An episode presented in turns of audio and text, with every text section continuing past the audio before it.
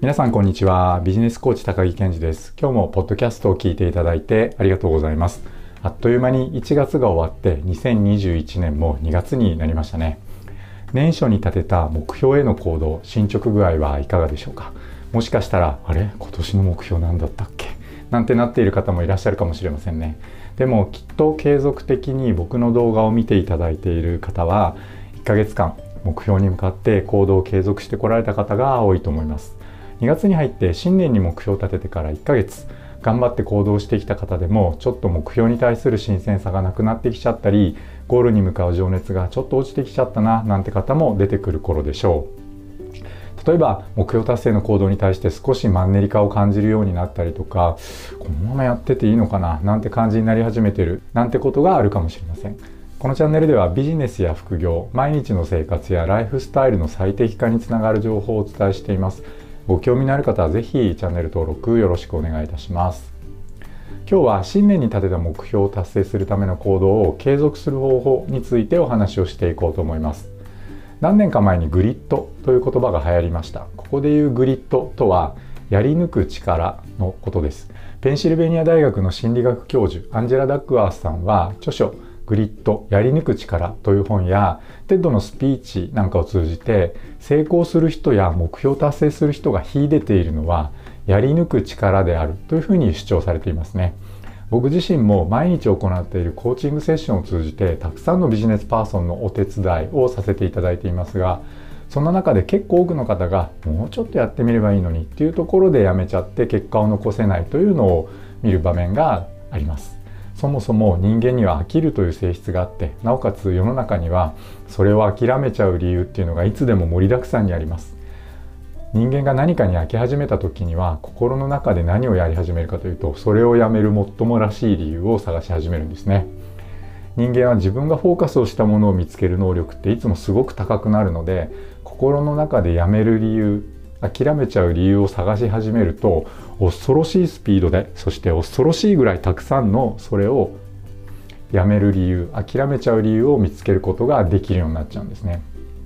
僕がこれまでにお手伝いしてきたビジネスパーソンの中で目標を達成していくほとんどの人はそのことに関しては鬱陶しいぐらいしつこい人がやっぱり多いです。もちろんいい意味です。うまくいくためにはグリッド。諦めない力つまりしつこさを持つことが効果的なんですね。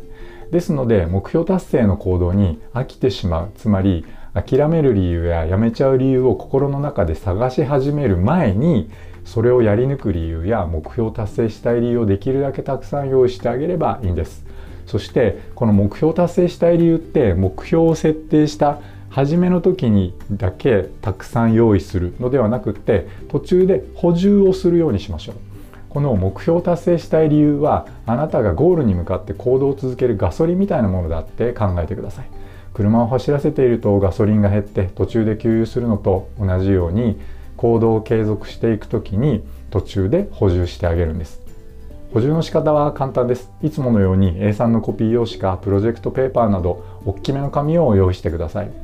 1つの目標あたり5分ぐらいでいいと思います。タイマーで時間を計りながらあなたがその目標を達成したい理由を思いつく限りできるだけたくさん書き出してみましょう。あそれから年初に目標を設定する時に書き出した目標を達成したい理由と同じのかぶっちゃっても全然構わないです。とにかくたくさん書きます。目標を達成したい理由は質ではなくてとにかく量で勝負です。5分間頑張ってあなたがその目標を達成したい理由をバンバン書いていってください。大きな理由も小さな理由もかっこいい理由もかっこ悪い理由も人に言うのはちょっと恥ずかしいなって思うような理由でもとにかく数をたくさん書くことにポイントを置いてチャレンジしてみてください。A3 の紙がいっぱいになるようにその目標を達成したい理由が書き出せたらあなたのゴールに向かうエネルギーの補充はバッチリです。引き続き目標に向けて行動を続けていきましょう。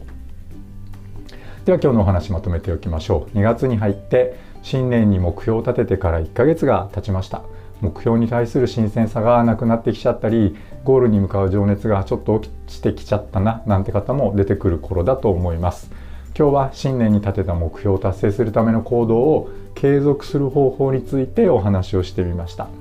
ゴールに向かう行動を継続するための今日のキーワードはその目標を達成したい理由です。改めて一つの目標に対して5分間でいいので時間をとって大きな紙にあなたがその目標を達成したい理由をできるだけたくさん書き出してみましょう。それによってあなたが目標達成に向けて行動を継続するエネルギーの補充ができます。